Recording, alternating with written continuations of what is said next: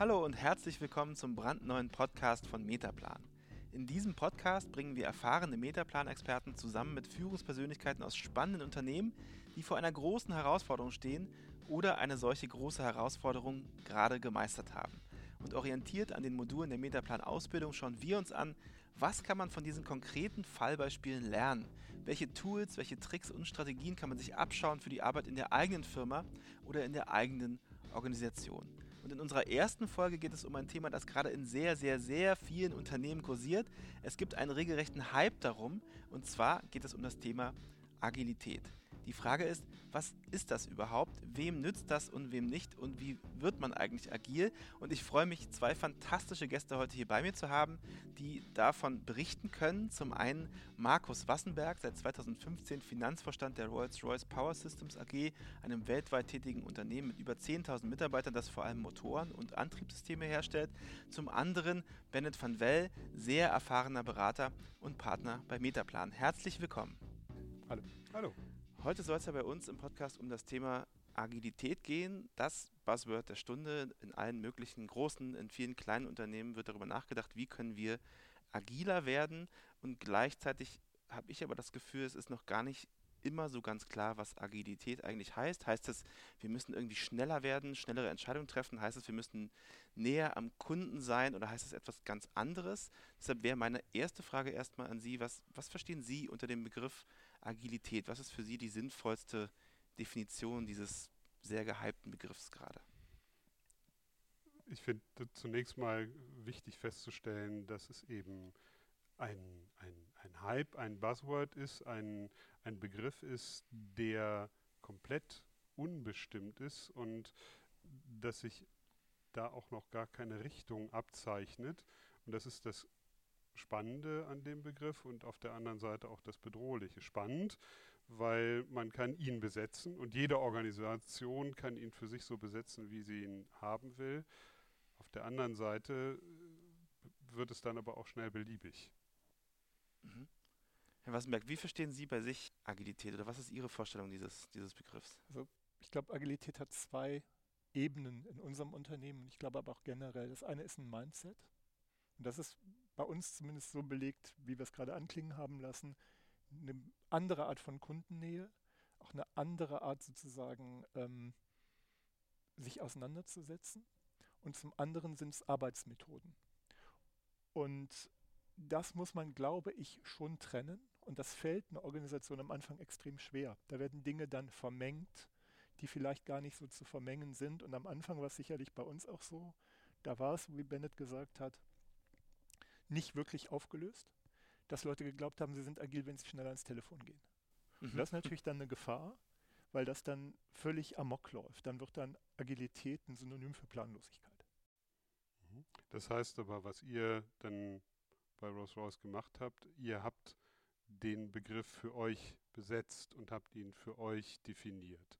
Und das ist ja, das ist genau das Spannende daran, was Führungskräfte tun können, ist diesen Begriff quasi kapern ja, und, und, und sagen, okay, wir müssen ja, agil werden und da kann, das ist ja so ein, Agilität bekommt quasi schon Wertecharakter und so wie man nicht gegen den Weltfrieden sein kann, kann man auch nicht gegen Agilität sein heutzutage.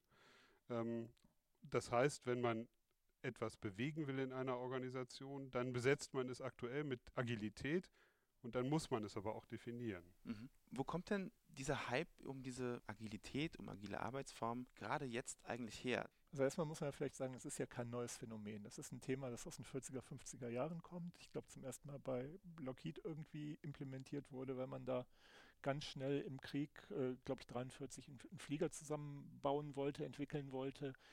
Dann ist das sozusagen in die Softwareindustrie gegangen, dann gab es ein agiles Manifest irgendwie und da wird jetzt sozusagen um die 2000er-Wende wird dann eben gesagt, das, was wir da definiert haben, so versteht man angeblich jetzt Agilität.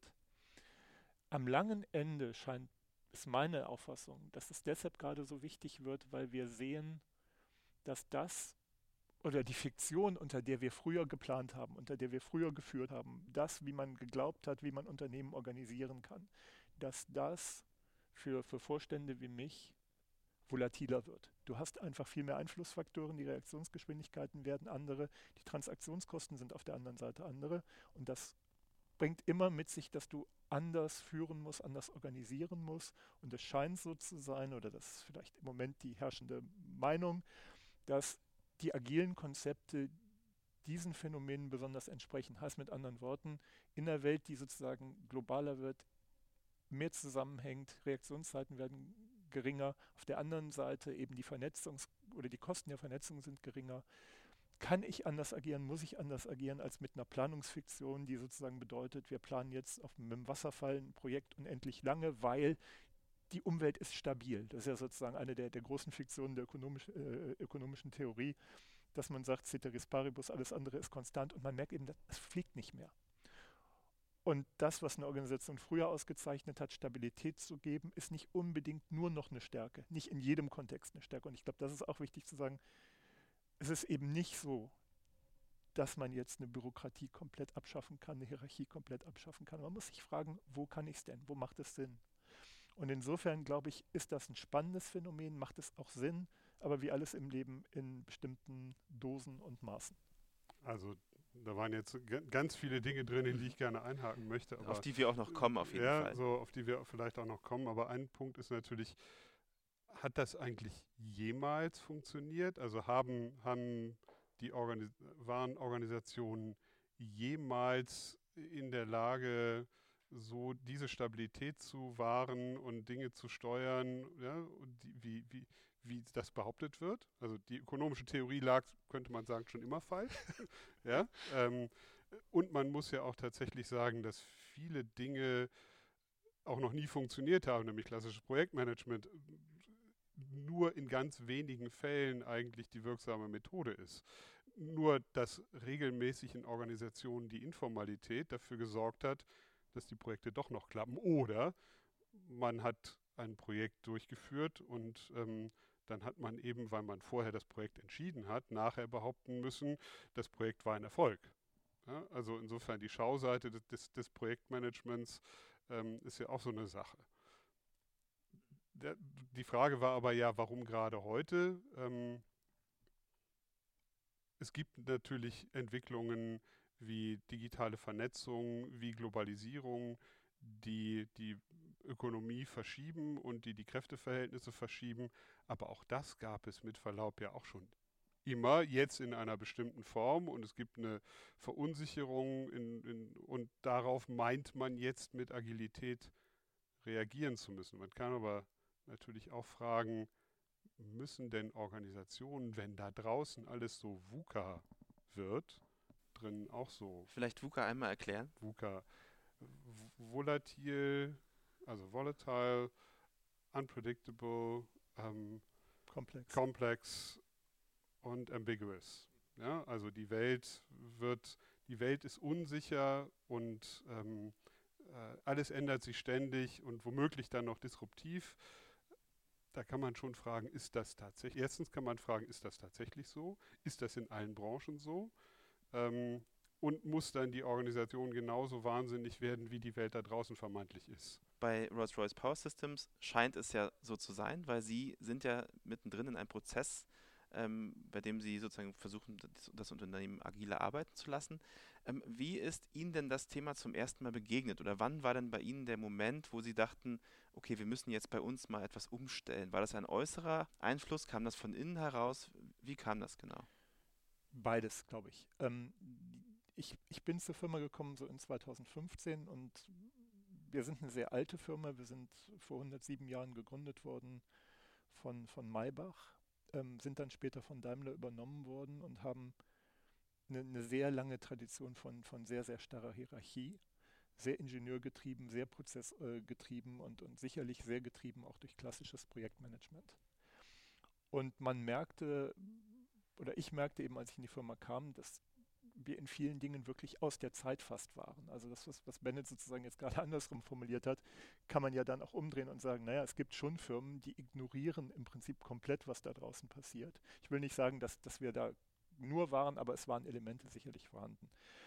Und wir haben dann sehr, ange oder ich habe dann damals angefangen, innerhalb der Firma nochmal Strategiefragen zu stellen, auch zu fragen, wie, wie tun wir Dinge, welche Dinge lassen wir denn? Und wir kamen dann relativ schnell auch darauf, dass wir in der Digitalisierung ganz, ganz wenig gemacht haben. Wir haben dann ganz, ganz sporadisch mal angefangen, uns auseinanderzusetzen. Dann kam ein neuer CEO, der dann einen ganz anderen Drive reinbrachte und der dann auch wirklich ganz bewusst von Agilität sprach. Und ich habe am Anfang erstmal die Dinge nicht ganz übereinander gekriegt. Mir ging es dann eben wirklich so, dass ich gedacht habe, Moment, wir reden über Werkzeuge. Wir können doch hier keine Werkzeuge zum Inhalt machen. Das, was wir sozusagen am Anfang schon mal gesagt haben. Bis ich dann eben auch verstanden habe, da geht es auch um eine Metaebene, da geht es auch um eine Haltung, die dann sozusagen aber beinhaltet, dass man sagt, so in dem einen Fall macht es Sinn, wenn man näher mit dem Kunden agiert, also beispielsweise wir machen ja Motoren, in der Motorenentwicklung kann ich durchaus schneller werden, wenn ich andere Iterationen mit dem Kunden habe. Absolut, das, das stelle ich nicht in Frage. Nee, aber der, der, der Punkt, den du, den du machst, ist ja. ja, oder was du sozusagen im Subtext auch beschreibst, da kommen zwei neue Manager. Mhm. Ja, die in, in, in eine Rolle kommen, also in eine neue Rolle kommen, in, und jetzt guckt man die an und die, die, die wollen was. Und die müssen auch was wollen. So, und dann gibt es gerade das große Thema Digitalisierung und Agilität. Und die beiden wollen was und wollen was bewegen und müssen zeigen, dass sie da sind. Also, was liegt da näher, als die Themen, die man eh angehen muss, mit dem Label auch Agilität zu besetzen? Und dann für sich selber zu definieren, was man damit meint. Und für sich selber rauszusuchen, welche Methoden wenden wir denn an und in welchen Bereichen soll es das geben und in welchen Bereichen lieber nicht. Womit man sich dann natürlich auch alles Mögliche wieder einhandelt, aber ja? Ich glaube, da hast du recht. Nur der Punkt ist, er spricht nicht gegen Agilität. Nein. Na, sondern das mache ich im Management ja immer. Ja, das mache ich auch, wenn ich, wenn ich Demokratie sozusagen äh, national oder in Europa besetze, dann, dann ich, jeden Begriff, mit dem ich führen will, den muss ich irgendwo besetzen, den muss ich hinterlegen. Und das mache ich mit Agilität auch. Das spricht ja nicht gegen Agilität. Nein, das spricht, ja? aber vor 20 Jahren wäre es, oder vor 30 Jahren bald wäre es Lean gewesen. Genau. Ja, und da wurde auch Lean auf alles draufgeklebt. Ja, also der Begriff Agilität ist so schön aufladbar, dass man da ganz vieles dran hängen kann. Und dann muss man aber, wie gesagt, auch liefern. Das ist, ansonsten macht man sich ähm, ansonsten kriegt man ein Problem. Ja, und dieses Liefern ist ja mit das Schwere an dem ganzen Ding, weil du aufpassen musst, dass du nicht eine Firma der zwei Geschwindigkeiten hast, dass du, auch da wirst du jetzt sagen, das, das war ja schon immer so, ja. dass die Kinder, die sozusagen das neue Label getragen haben, das waren die, die den neuen Pulli gekriegt haben. Also die Diskussion fü führen wir natürlich auch gerade. Mhm. Und die nächste Frage heißt ja, wie kriege ich das denn in der ganzen Firma organisiert? Mhm. Aber ich bin sicher, da kommen wir jetzt auch drauf. Genau, da würde ich jetzt gerne einmal kurz einhaken, äh, weil bevor man sich diese Frage stellt, was handeln wir uns denn ein, wenn wir dann eine, ein Unternehmen mit zwei Geschwindigkeiten haben, wäre wär meine erste Frage erstmal, wo fängt man denn überhaupt an? Also Sie haben geschildert, da kommt dann der neue CEO und sagt so, jetzt Agilität, dann muss man das erstmal ja für sich definieren. Das ist ja schon an sich äh, wahrscheinlich eine Herausforderung. Und dann muss man sich überlegen, was mache ich denn jetzt eigentlich wo? Und macht das für mich überhaupt Sinn? Und ähm, von daher, ja, wo genau fängt man an, wenn man diesen, diesen Auftrag kriegt äh, oder den Auftrag spürt, meinetwegen auch, wir müssen hier jetzt mal agiler arbeiten? Ich kann das ja nur für uns äh, beurteilen und auch beschreiben. Also wir haben erstmal im allerersten Schritt gesagt, wenn wir wollen, dass sich die Firma ändert in vielen Dingen. Es geht ja nicht nur um Arbeitsweisen, es geht, wie gesagt, um, strategische Fragen, ähm, es geht um eine, vordergründig um eine Produktportfoliobereinigung. Hinten dran geht es aber wirklich darum zu sagen, wir müssen weg von einem Dieselmotor. Wie kriegen wir das hin? Dann war ein ganz zentraler Bestandteil für uns zu sagen, wir müssen erstmal unsere Beschäftigten absichern und haben eine Beschäftigungssicherung gemacht und haben gesagt, pass auf, wir wollen, dass ihr euch auf neue Dinge einlasst, aber wir werden euch damit nicht überrollen. Wir werden euch Zeit geben, ihr habt eine gewisse Sicherheit. Das war, glaube ich, ein ganz zentraler Punkt. Und dann sind wir hingegangen und haben gesagt, okay, wenn wir uns damit auseinandersetzen wollen und wenn wir, Bennett hat es ja auch gesagt, das Thema Digitalisierung war wichtig, aber eben auch das Thema neue Arbeitsweisen war wichtig, dann haben wir uns sehr bewusst entschieden, das in unserem Stammwerk zu machen in Friedrichshafen, also nicht irgendwie nach Asien zu gehen oder irgendwie nach Amerika zu gehen oder auch nicht nach Berlin zu gehen, sondern zu sagen, nee, wir wollen eine Keimzelle dafür haben, die soll aber bei uns sein. Wir wollen sozusagen eine fruchtbare Auseinandersetzung. Das kommt mit Vorteilen, das kommt mit Nachteilen. Das war am Anfang schwierig, Externe zu finden, die kommen wollten. Das hat sich jetzt geändert nach anderthalb Jahren. Es war dann sehr schwierig. Externe, weil Friedrichshafen und weil das, weil, weil sozusagen das Image des Unternehmens nach außen jetzt nicht gerade Modernität genau. versprüht hat. Ganz genau. Du musst ja mhm. glaubwürdig sein. Ne? Du, die Leute können sich das aussuchen momentan, wo sie hingehen. Und da ist Friedrichshafen und ein altes, ein alter Motorenproduzent nicht unbedingt die, die Wahl der Stunde. Ähm, aber da sehen wir eben, die kommen sogar international, die kommen mittlerweile aus Singapur, weil sie da Spaß dran haben, weil es aber auch glaubwürdig ist, weil man es eben mittlerweile von einem kleinen Leuchtturm zu einer echten Unit gebracht hat mit 40 Mann, die wirklich was macht, die Produkte entwickeln. Ähm, dann, dann war das sozusagen das Erste, dass wir da sozusagen eine Keimzelle hatten, die eben wirklich mal anders gearbeitet haben, mit anderen Methoden gearbeitet haben, auch anders organisiert waren. Wir haben die irgendwann auch von unseren Prozessen befreit. Muss man ganz bewusst. Mhm. Und wie, wie anders organisiert? Äh, es gibt im Prinzip diese klassischen Abteilungen nicht mehr. Es gibt keine, es gibt keinen Geschäftsführer mit Bereichsleiter und, und Abteilungsleiter, sondern es gibt ein Team, das sich kümmert und dieses Team wird auch je nach Aufgabe anders zusammengestellt und hat dann eben auch andere Möglichkeiten, Dinge zu bewegen. Und die Hauptaufgabe ist, neue, neue Produkte, neue Produkte zu, entwickeln. zu entwickeln, die wir dann sozusagen auch wieder in die Linie übergeben. Und das ist ja sozusagen, also das, was ihr da gemacht habt, ihr habt da angesetzt, wo eure Not am größten war. So klingt das zumindest für mich. Produktentwicklung, da müsst ihr nach vorne, da müsst ihr was bewegen. Und, oder Not oder wo, wo, wo, wo, der, wo der größte Bedarf war anzusetzen, oder? Ähm, es sind insbesondere digitale Produkte, also Fragen, wie, wie kann ich remote warten, wie kann ich Maschinen besser auslesen und so weiter. Es geht jetzt auch mehr darum, weitere Produkte werden sein, eben wie kann ich Produktion digitalisieren. Kannst du sagen, natürlich sind das Druckpunkte gewesen, wo wir einfach jahrelang nicht so viel gemacht haben. Das andere war aber eben zu sagen, wir vergeben es nicht fremd, sondern wir wollen es selber machen, wir wollen uns Expertise selber bilden. Das heißt, wir haben Talente gesucht, die da rein wollten, die sich auch auf neue Sachen einlassen wollten. Wir wollten auf der anderen Seite eben von außen auch Qualität reinbringen. Klar war die Note am größten, aber auf der anderen Seite ist es eben ein Leuchtturm. Und wir haben jetzt mit denen angefangen, eben ein Verständnis zu entwickeln über die Methoden und gehen jetzt mit diesen Methoden wieder in die gesamte Mannschaft. Wir haben ein Management-Meeting gemacht in, in Österreich und haben dann wirklich bis zu allen Abteilungsleitern, die wir weltweit haben, alle mit denselben Methoden vertraut gemacht. Weil das nächste Problem ist ja, jeder hat tatsächlich ein anderes Verständnis, sogar über die verschiedenen agilen Methoden wie Scrum. Was heißt das denn jetzt wirklich für uns? Wie machen wir das denn wirklich? Und wir haben gesagt, okay, jetzt haben wir eine Keimzelle, die damit arbeitet, die kennen sich aus und die trainieren euch jetzt, damit wir sozusagen erstmal eine Basis haben. Der zweite Schritt ist jetzt, jetzt wird es an HR übergeben. Und HR macht jetzt wirklich Trainings, dass wir anfangen, eine Handschrift zu bekommen, zu sagen, okay, verstehen wir unter diesen Methoden, unter den, jenem Namen wirklich dieselben Dinge, dass wir anfangen, in der Firma die Dinge gleich zu tun. Und meine ideale Welt wäre einfach, dass wir in der Linie bei einem gegebenen Projekt, egal ob es jetzt in meinem Bereich ist, bei mir gibt es auch digitale Produkte, die wichtig sind oder Projekte, die wichtig sind, dass sich einer fragen kann, okay, mache ich es heute mit dem Wasserfall? Ist das vielleicht die adäquate Methode? Oder mache ich es heute oder mache ich dieses Projekt jetzt konkret in der agilen Methode. Und dass wir aber als Firma auch so reif sind, und da sind wir, glaube ich, noch nicht ganz, zu sagen, das ist gleichwertig. Ja, es gibt mit Sicherheit viele Dinge, klassische Produktion, da, da, haben agile Arbeitsmethoden wenig Sinn. Compliance ist, glaube ich, kein Measure, ja, wo du sagst, fail fast. Mhm. Ja, aber das, ist ja, das ist ja genau der Punkt. Also wenn ich vorhin sagte, muss denn die Organisation genauso VUCA werden wie die, wie, wie die Umwelt da draußen, dann ist ja gerade die, eigentlich die Stärke der Organisation, Dinge stabil zu halten und ähm, zu standardisieren, in Ruhe zu bringen, kostenorientiert reinzugehen und natürlich in der Spannung zur, zur, zur Marktrationalität, zur Marktlogik. Diese Spannung gab es ja auch schon immer. Ja, viele Produkte, wenig Produkte, alles auf Lager haben, schnell entwickeln, langsam entwickeln, zu Kosten und so weiter. Das sind ja keine neuen Themen.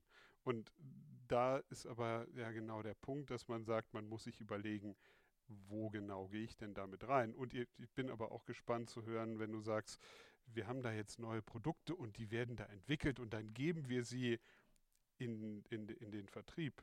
Wie das denn funktioniert, wenn die mit einer anderen Welt konfrontiert werden. Weil da würde man doch sagen, das klassische Not invented here, neue Produkte verstehen wir nicht, wollen wir nicht. Wie sieht das aus? Ja, die sind ja, die sind ja in den Themen drin. Nicht jeder Vertriebler ist natürlich jetzt in der Entwicklung von, von Remote Maintenance mit drin oder nicht jeder Service Engineer. Aber die sind natürlich in diesen Projekten auch inkludiert. Mhm. Das, du, du machst solche Sachen ja nicht isoliert, sondern die das Idee heißt, man holt sich aus den Fachabteilungen Leute, die dann auch Input geben und also sich auch abgeholt fühlen oder als Teil dieses Prozesses. Du, du machst ja zwei Dinge damit. Das eine ist, du machst die Anschlussfähigkeit, du stellst die sicher. Und das zweite, was du eben damit machst, ist auch wieder, dass die Leute anfangen zu sehen, hey, diese Methoden, die fliegen ja wirklich. Da habe ich einen Benefit. Und das ist nicht totaler Schwachsinn, sondern so kann man eben auch arbeiten. Und damit erreicht man eine Öffnung in einem sehr traditionellen Unternehmen, die sonst nicht möglich gewesen wäre. Ist das, ist das grundsätzlich eine gute Herangehensweise, wenn man, sagen wir, eine agile Arbeitsform, Agilität stärker implementieren will im eigenen Unternehmen, sich erstmal so eine kleine Insel zu schaffen, eine kleine Keimzelle, die auch vielleicht so ein bisschen geschützt vom, vom klassischen Rahmen erstmal vor sich hin entwickeln und ausprobieren darf oder also schafft das eigene Probleme?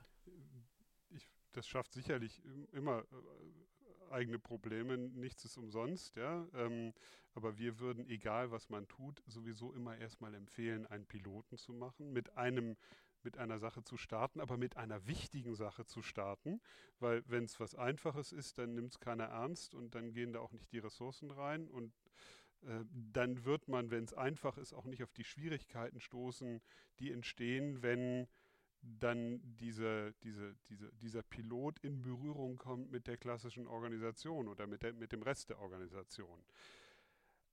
Was ihr gemacht habt, würden wir ja auch gleichzeitig empfehlen, ihr habt es ja genau nicht abgekapselt sondern ihr habt ja die Organisation damit verbunden. Ja, mit was aber sozusagen ja die Form wäre, wie wir auch Projekte immer machen würden, ähm, dass man die Verhandlungen, die mit den klassischen Funktionen oder mit, den, mit, de, mit dem Rest der Organisation geführt werden müssen, dass man die eben systematisch mit dem Projekt verbindet. Also nicht fertig macht und dann, oh, die Welt da draußen hat sich verändert, sondern ähm, äh, ständig abgleicht, so wie das eben in sogenannten agilen Projektmanagement-Methoden ja auch angelegt ist, immer wieder mit dem Auftraggeber, mit dem Sponsor oder wie er auch je nach Methode dann immer heißt, immer wieder in, in, in die Auseinandersetzung zu gehen, was wollt ihr denn jetzt wirklich, was haben wir denn jetzt wirklich geschafft, was können wir denn wirklich bewegen und, er, und, und ermöglichen. Mhm. Und, und wir hatten es vorhin schon mal ganz kurz angesprochen, es gibt Abteilungen, die sich vielleicht eher eignen ähm, für so eine Insel oder für so ein Pilotprojekt und andere, wo es vielleicht erstmal nicht so richtig gut funktionieren würde. Welchen Ort innerhalb des eigenen Unternehmens sollte man sich vielleicht suchen, um so einen Piloten zu starten? Naja, also überall da, wo man ähm, Dinge verändern, wo man Dinge bewegen muss, wo man auf das Mitwirken und das Mitdenken der Akteure, der Beschäftigten, der Kollegen, Kolleginnen angewiesen ist, bietet es sich an, ihnen nicht nur Anweisungen zu geben, sondern sie einzubinden, zu fragen und ihre, ihre Ideen und ihre Energie, ihre Kraft ähm, und Kreativität zu nutzen.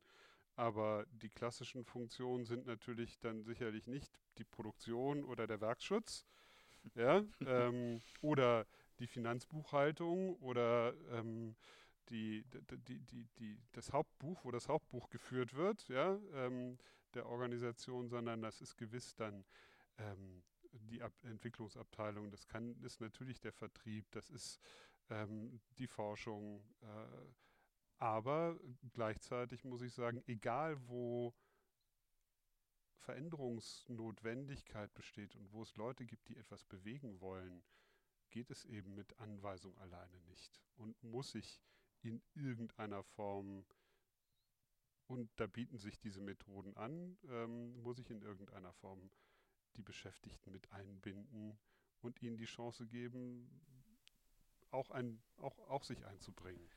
Ist und, und war das vielleicht eine der größten Herausforderungen, dass man eine Akzeptanz schaffen muss bei Beschäftigten, die vielleicht jetzt nicht in einem dieser coolen, agil arbeitenden Teams unterwegs sind? Ist, entsteht da so eine, so eine Reibung vielleicht auch?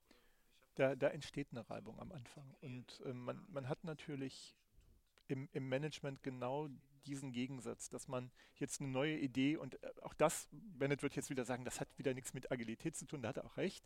In dem Moment, wo du eine neue Idee besetzen musst und die publik machst, läufst du ja immer Gefahr, darüber sehr viel zu sprechen. Und das war bei uns auch so. Wir haben, wir haben sicherlich sehr viel über Digitalisierung gesprochen, wir haben sicher sehr viel über agiles Arbeiten gesprochen. Ich habe dann weiter darüber gesprochen, dass sich Wissenspyramiden umgedreht haben. Weil wir eben als sehr hierarchisches, sehr konservatives Unternehmen hast du halt Karriere gemacht, indem du lange dabei warst und du bist dann sehr, sehr langsam aufgestiegen. Das ist aber kein Mittel mehr, um, um, um wirklich junge Talente in dein Unternehmen zu, zu holen. Das heißt, du musst ja jetzt auch mal ein Bewusstsein dafür schaffen, dass Aufstiege in Zukunft anders funktionieren, dass auch Wissen jetzt anders funktioniert. Das heißt ja nicht, dass du die, die, die, die Mitarbeiter, die du seit 20 oder 30 Jahren hast, nicht mehr wertschätzt oder dass jetzt auch auf eine klassische Art und Weise man überhaupt keine Karriere mehr machen kann. Man muss aber das Ding öffnen und um es zu öffnen, muss man viel darüber reden. Und je mehr man jetzt über diese Themen redet, und ich habe das eben gemacht mit Blogs, mit, mit äh, bestimmten Formaten, Espresso-Formaten, wo ich dialogisch gearbeitet habe, dann kamen dann eben ältere Mitarbeiter, die dann zurückgeschossen haben, gesagt haben, heißt das eigentlich jetzt, Herr Wassenberg, wir sind nichts mehr wert? Abteilungen wie die IT sagt jetzt, Moment, jetzt kriegt diese digitale Abteilung Mittel und wir müssen Stellen abbauen. Wie funktioniert das denn? Und genau diesen Gegensatz am Anfang zu managen, das macht natürlich die, die Kernaufgabe dann von mir und, und meinem Kollegen aus. Und du brauchst einfach Zeit, das zusammenzubringen. Du brauchst Zeit, es zu erklären, immer wieder aufzulösen, zu sagen, nein, das ist kein Entweder-Oder, es ist ein Zusammen mit. Aber um das neue Ding publik zu machen, um den Leuchtturm oder um diese Keimzelle zum Wachsen zu bringen, musst du halt viel drüber reden. Und, und automatisch führt, führt, das zu Neid, führt das zu Auseinandersetzungen, zu Kritik. Aber das ist auch immer auch so das, gewesen. Auch das, auch das ist immer so gewesen. Das ist, ähm, wenn was Neues in der Organisation kommt, dann gibt es natürlich Konkurrenz um Ressourcen. Dann geht es auch nicht ohne Mikropolitik. Dann geht es auch nicht ohne natürlich ähm, die Auseinandersetzung darüber, wo gehen denn jetzt die Ressourcen hin. Das, das muss so sein und natürlich braucht man dann auch entsprechendes Schauseitenmanagement und man muss die wichtigen Akteure gewinnen. Vermutlich ähm, gerade äh, bei euch nehme ich an, dass es auch ähm, eine hohe Mitbestimmungsfrage ist. Also inwiefern ähm, gelingt es mir dabei, ähm, die Betriebsräte zu gewinnen? Alle diese Fragen muss man natürlich immer angehen, wenn man eine Organisation modernisieren oder verändern oder bewegen will. Weil man ja vermeiden will, dass man durch die Einführung einer neuen Arbeitsform Silos schafft, wo, obwohl ja eigentlich die Idee ist, genau diese Silos vielleicht eher aufzubrechen und aufzulösen, oder? Also ist das eine Gefahr, dass man sozusagen durch diese zwei Geschwindigkeiten eigentlich eine neue Grenze zieht, wo man ja eigentlich Grenzen äh, einreißen möchte, lieber? Naja, ich wäre vorsichtig mit dem Grenzen einreißen. Ja? Also die, die Stärke von Organisationen liegt in der Arbeitsteilung, dass eben nicht jeder mit jedem reden muss und dass eben nicht die Leute in der Entwicklung wissen müssen, wie Dinge steuerlich besonders günstig und geschickt ähm, verarbeitet werden.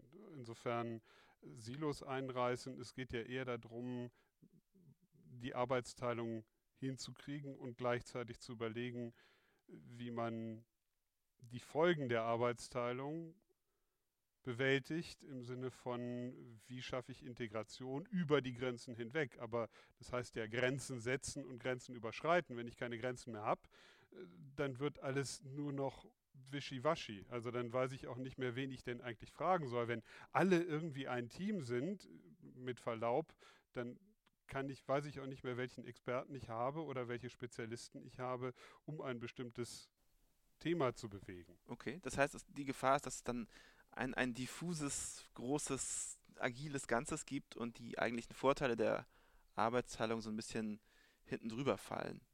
Na, ich glaube, dass mit dem, dass man aufpassen muss, dass man das Kind nicht gedanklich auch mit dem Bade ausschüttet und die Stärken der klassischen Organisation missachtet, die eben auch heißen, es braucht Hierarchie, um Verantwortung zu tragen, um Verantwortung zuzuweisen, um Entscheidungen abzusichern, durchzusetzen und so weiter. Und dass man auch nicht unterschätzen darf, welche Kraft in Arbeitsteilung liegt, dass sich Leute auf bestimmte Dinge konzentrieren. Arbeitsteilung und Integration. Dann muss man eben gucken, wie kommt man wieder zusammen. Und da hilft die Agilität. Wie schafft man das als Führungskraft, genau diese Spannung ähm, vielleicht auszuhalten, aufzulösen? Muss man anders kommunizieren? Muss man anders führen, wenn man es mit agilen Teams zu tun hat, als wenn man es mit nicht agilen Teams zu tun hat? Ich, ich behaupte nein. Ich glaube, wir, ich glaube dass, dass wir immer als Führungskräfte versuchen, oder ich jedenfalls als Führungskraft versuche, jemanden so anzusprechen, wie ich glaube, dass es für ihn gut funktioniert und, und ähm, wie ich mich möglichst verständlich machen kann. So, und das, das würde ich in dem einen Fall so machen, in dem anderen Fall anders mit einem agilen Team würde ich in einer bestimmten Art und Weise reden. Das muss sich nicht notwendigerweise unterscheiden, wie ich, sagen wir mal, mit einem bestimmten Mitarbeiter reden würde in einem normalen Feedbackgespräch. Das muss nicht, nicht notwendigerweise unterscheiden. Ich würde aber unter Umständen mit einem weiteren Mitarbeiter ganz anders reden und mit einem anderen Team oder einem anderen Projekt ganz anders auftreten, all je nachdem, wie ich glaube, wie es die Situation erfordert und wie es die Menschen in dem Kontext brauchen oder ich auch das Gefühl habe, dass ich funktioniere. Also insofern glaube ich, ist es für die Führungskraft im ersten Schritt gar nicht so viel anders, Bennett würde wieder sagen, kann ja auch nicht, als vorher. Es fängt aber da an, kritisch zu werden, finde ich, wo es so in die Symbolik rennt. Und das haben wir ja auch. Wenn, wenn eben viele Vorstandskollegen mittlerweile auf die Krawatte verzichten, in Jeans und Turnschuhen kommen, dann kann man das machen. Dann ist das vielleicht auch okay. Ich habe mich lange gefragt, will ich das auch? Und ich habe dann für mich entschieden, nee, ich bin das nicht. Ich will das nicht. Ich, ich habe einfach Spaß, anders auszusehen, anders rumzulaufen. Ich glaube, nur auch da wieder hat es nichts miteinander zu tun. Man muss eben aufpassen, dass es dann nicht rhetorisch wird oder leer wird oder symbolisch wird, ohne einen tiefen Sinn zu haben. Anders mein, rumlaufen ja. heißt, heißt bei Ihnen sozusagen eben klassisch angezogen zu bleiben. Also anders ja. im Sinne von anders als die Turnschuhträger. Ja, ja, ich, ich glaube einfach, auch da wieder kann man sich ja überlegen, hat das einen Sinn, wenn ich das tue? Sprich, wenn Herr Zetsche sagt, ich, ich möchte sozusagen darauf verzichten, ich komme in Sneakers, dann kann das sein, dass es für, für Daimler eine wichtige Botschaft ist. Ja, für mich wäre es das nicht, weil ich für mich sagen würde, nee, das hat damit nichts zu tun. Für mich ist viel wichtiger, wie ich spreche, wie ich interagiere. Und die Leute nehmen mich so wahr und ich glaube, die sehen da auch keinen Bruch. Ich würde aber trotzdem gerne noch einmal einen Aspekt aufnehmen, den, den Bennett angesprochen hat, weil er mich wirklich beschäftigt, nämlich wir haben im Moment immer noch damit zu tun, wie kriegen wir diese zwei Geschwindigkeiten überein. Ich habe eine Unit, die ist schneller, die spricht anders mit Menschen, die spricht anders mit Bewerbern, weil die Bewerber auch keinen Bock haben, acht Wochen auf eine Antwort zu warten, wie es bei uns noch passieren kann, wenn du dich an unser klassisches HR wendest. Ich weiß, diese acht Wochen sind auch da zu lang und da arbeiten wir auch dran, aber da muss ich innerhalb von acht Stunden reagieren. Und da haben wir halt gesagt, wenn wir diese Talente haben wollen, wenn wir mit den Menschen irgendwie vernünftig agieren wollen, müssen wir ganz anders sein und haben die davon befreit. Das funktioniert ganz gut, wenn ich wieder sage, das ist ein Leuchtturm. Aber ich muss natürlich auch da wieder, weil ich ein Unternehmen führe, weil ich auch rechtlich dafür verantwortlich bin, sagen, ich, ich kann hier nicht irgendwie dem einen das erlauben und dem anderen das. Da bin ich jetzt bei Bennett. Und die Aufgabenstellung ist halt, wie kriege ich das wieder zusammen? Und das ist schon eine Herausforderung. Also wie viel Freiheit gewähre ich und wo ist dann wieder die Klammer und wie kriege ich dann irgendwann mal meine zurecht existierende Hierarchie mit einem bürokratischen Apparat, den ich auch brauche, der auch in bestimmten Konstellationen totalen Sinn macht, aufgeladen eben mit diesen kleinen, sehr dynamischen, auch eben über Abteilungsgrenzen hinweg und damit in der Tat silofreieren Teams zusammen wo haben die ihren Raum, wo haben die ihre Governance, wo haben die anderen ihre Governance und wie als Vorstand kriege ich das geführt, ohne dabei schizophren zu werden. Das ist sozusagen die große Aufgabe. Und da brauchen wir, glaube ich, eben den Dialog mit Leuten wie Metaplan, wo wir sagen, ey, sag mal, helft uns mal, uns selber zu orientieren, weil du ansonsten dich in dem Prozess gerade verlierst. Da waren jetzt auch viele Punkte drin. Der eine ist gewesen symbolisches Management, ja, also Schauseitenmanagement. Man braucht diese Schauseiten, damit man hinter dieser Schauseite natürlich auch Dinge tun kann, die man tun muss. Also man muss ein, man muss erstens ähm, nach außen signalisieren, was man sein will und dahinter wenn man etwas sein will, dann heißt es nicht, dass man das schon ist. Das ist die, die Schauseite, die, also für Leute, die das nicht, noch nicht. Ja, also die Schauseite ist das, was man nach außen zeigt, die Fassade, die man zeigt oder zeigen muss, damit man Anerkennung findet, Legitimation findet von den externen Stakeholdern der Gesellschaft oder wer auch immer die, das sind. Äh, wer auch immer das ist. Hinter dieser Schauseite gibt es dann die, die, gibt es dann die manchmal bittere Realität. Wenn die Spannung zwischen der Schauseite und dem, was man wirklich tut, zu groß ist, dann, dann steigt der Zynismus, dann, dann bröselt es. Dann bleibt es nicht authentisch genug. Dann bleibt es nicht authentisch genug. Ähm, das ist sozusagen das eine. Ich muss, also nur, nur weil du jetzt in Tonschuhen, wenn du jetzt in Tonschuhen kämest, ähm, das würde dir auf Dauer keiner abnehmen, wenn diese, wenn, wenn, wenn, wenn du sonst eben jemand bist, der auf bestimmte Dinge Wert legt und die mit Tonschuhen und Jeans nicht so verbunden sind. Das ist sozusagen eine persönliche Schauseite, persönliches symbolisches Handeln, aber auch Unternehme, unternehmerisches symbolisches Handeln und unternehmerische Schauseite. Das war sozusagen das eine, das braucht man, weil man kann ja nicht, die, wenn man was verändern will, dann muss man ja auch erstmal anfangen, was zu tun. Der andere Punkt war sozusagen Kommunikation mit Teams. Naja, also ich habe ja im Zwei, ich, ich, um Organisationen sind dazu da, um Kommunikation zu reduzieren. Ja, damit eben nicht jeder mit jedem reden muss. Und das ist, die, das ist die Funktion von klassischer Hierarchie oder eine Funktion von klassischer Hierarchie, festzulegen, wer muss wo mit wann mit wem reden. Ja, oder darf mit wem reden, damit eben klar ist, wer hier miteinander muss und wer nicht. Und als Vorstand kommunizierst du ja nicht mit Teams as such. Also du wirst ja nicht dann mit 20 Leuten reden, zumindest nicht an, andauernd und ständig. Also wenn du wissen willst, wie weit seid ihr denn gekommen, Jungs, mit eurer neuen Entwicklung, dann wirst du dich ja, dann, dann kannst du nicht, kannst du dich ja nicht jedes Mal vors Team stellen und mit denen einen Workshop machen, sondern du wirst ja schon einen, Kanal haben, einen, einen Kommunikationsweg haben, um mit einem oder zweien oder dreien, vielleicht den dreien, die dann sich verantwortlich zeichnen, zu klären, was ist denn jetzt da los und auch um Richtung und Orientierung zu geben. Und, und dennoch sagt ihr auch, damit Organisation funktioniert, gibt es eben viele informelle Kanäle, die dann sozusagen diese sehr klassische, sehr vorgegebene Kommunikation workable machen. Absolut. So, und natürlich funktioniert das doch hier auch. Und natürlich mein Kollege beispielsweise, der, der fährt sehr bewusst irgendwie mal für ein paar Stunden zu diesem digitalen Team. Die sind, wie gesagt, in Friedrichshafen, die sind ein paar Kilometer von uns weg und, und redet mit denen und geht dahin. Und, und redet auch bewusst mit den Teams und lebt eben damit auch vor, das ist völlig okay. Ja, wir müssen jetzt hier nicht nur Abteilungsleiter zu Abteilungsleiter kommunizieren, sondern wir gehen da auch mal ran. Auch das haben kluge Führungskräfte ja schon immer gemacht. Ne? Habe ich, hab ich und, ja hätte, und hätte und hätte er und hättest du auch gemacht, wenn, ähm, wenn es das Thema Agilität nicht gegeben hätte. Ja, wobei man natürlich auch immer aufpassen muss, was man, was man sich einhandelt, wenn man informelle Wege geht und dann mal an die Basis rangeht. Dann muss man nämlich auch aufpassen, dass man die Beschäftigten nicht enttäuscht dadurch, dass, dass die einem irgendwas mitgeben und dann sagen, hör mal, das habe ich dem Vorstand doch gesagt. Warum passiert das denn jetzt ja. nicht? Oder in, in nach ja? vier Monaten eine E-Mail schreiben und sagen, ich, wir hatten da mal drüber gesprochen. Aber fairerweise, ich finde es gut, wenn ich die kriege und kann dann eben auch reagieren.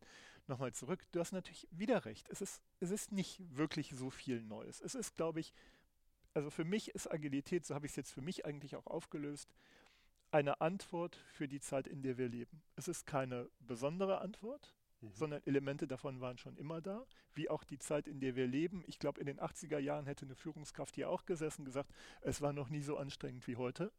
Ja, heute sagen wir, es war noch nie so komplex wie heute. Und die Wahrheit ist wahrscheinlich, es war noch nie so ruhig wie heute, weil, weil alles, was jetzt dahinter kommt, wird nochmal exponentiell anders sein. Aber ich glaube, das ist einfach Subjektivismus. Man hat das Gefühl, so war es noch nie und man versucht eine Antwort darauf zu finden. Ich glaube, das ist im Moment eine Antwort, von der viele glauben, wie auch immer sie interpretieren, die wäre jetzt adäquat. Und da wird sich auch vieles wieder relativieren und so ist ja immer im Leben. Ja, und ich möchte es auch nicht gering schätzen. Ja, also das ist ja auch die große Chance, dass eine Modernisierung in der Gesellschaft stattfinden kann und eine Modernisierung in Organisationen stattfinden kann, dass es diesen, diesen Hype, diesen Buzz, gibt, ja, dass, dass man, dass, dass das eben den Anschub geben kann, um Dinge zu bewegen in der Organisation. Gleichzeitig braucht es dann trotzdem natürlich immer noch Akteure in der Organisation, die etwas wollen und die eine Idee haben und die eine Richtung geben. Ja, nur weil du 20 Leute zusammen auf, in, in, in ein, in ein äh, agiles Spielzimmer schickst, ähm, veränderst du die Organisation noch nicht. Nee, aber vielleicht nochmal den Gedanken weitergesponnen. Ist es vielleicht so, dass uns das die Möglichkeit gibt, Veränderungen in der Gesellschaft, die ja existieren, in die Unternehmen zu tragen?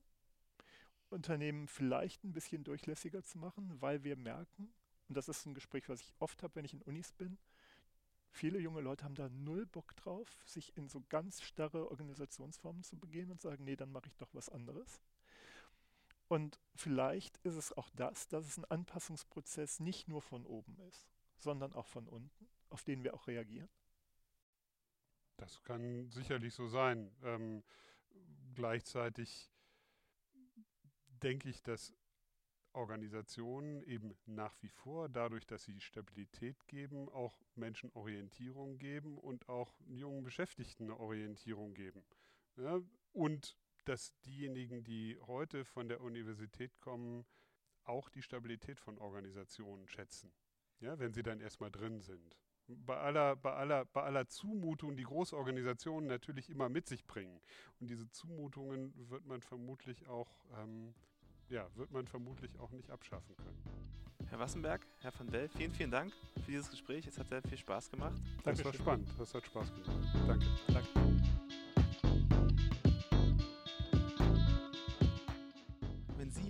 Zuhörer, mehr zum Thema Agilität erfahren wollen und dazu, wie man Unternehmen sinnvoll und strategisch klug gestaltet, dann schauen Sie doch einfach mal vorbei bei www.metaplan.com www.metaplan.com.